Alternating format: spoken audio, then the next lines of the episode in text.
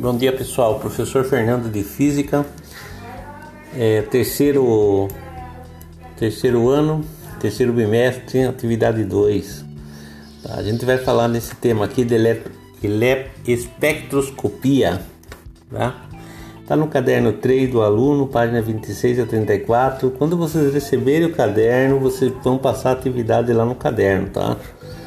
Então, agora, enquanto vocês receberem o caderno, eu estou printando o caderno e estou colocando os textos aqui somente para leitura, tá? Não precisa copiar em, em caderno, essas coisas aqui, porque tá tudo no caderno quando vocês receberem, então. Mas os exercícios você vai ter que fazer, né? E assistir as aulas do CMSP, que eu já coloquei o vídeo aqui, o, o link do vídeo aqui no CMSP, tá?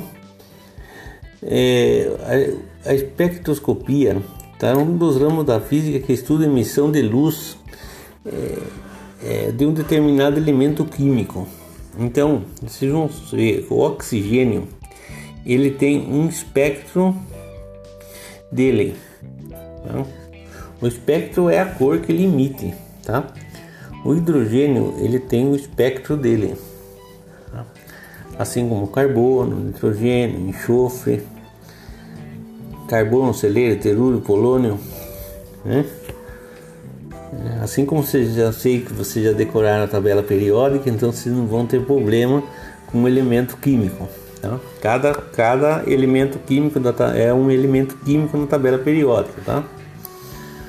Bom, a partir desse ponto, tá? Eu vou passar aqui a lei de Kirchhoff. Tá? Eles falam que essa, essa parte aqui foi o, o Nobel do Albert Einstein, né? A parte de fóton. Né? Ele ganhou o Nobel nessa parte aqui. Tá? É, então a gente vai falar dos espectros atômicos. Então, os espectros atômicos ele, a gente consegue definir é, estrelas, material que tem nas estrelas, é, ligas de aço, de é, equipamentos que a gente é, queima o aço e ele sai uma, uma, uma determinada chama de uma determinada cor a gente consegue ver o composto quanto tem de carbono, de hidrogênio, de é, manganês, silício, enxofre, fósforo, tá? Que são, que são componentes que podem atrapalhar ou podem ajudar na resistência mecânica do aço, tá?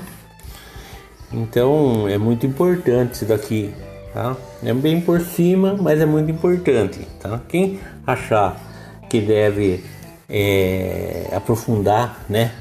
Tem no Study. Eu já pedi para vocês entrarem, cadastrar gratuitamente no Study, tá? Para quem vai fazer um vestibular, vai começar a estudar pelo Study, tá?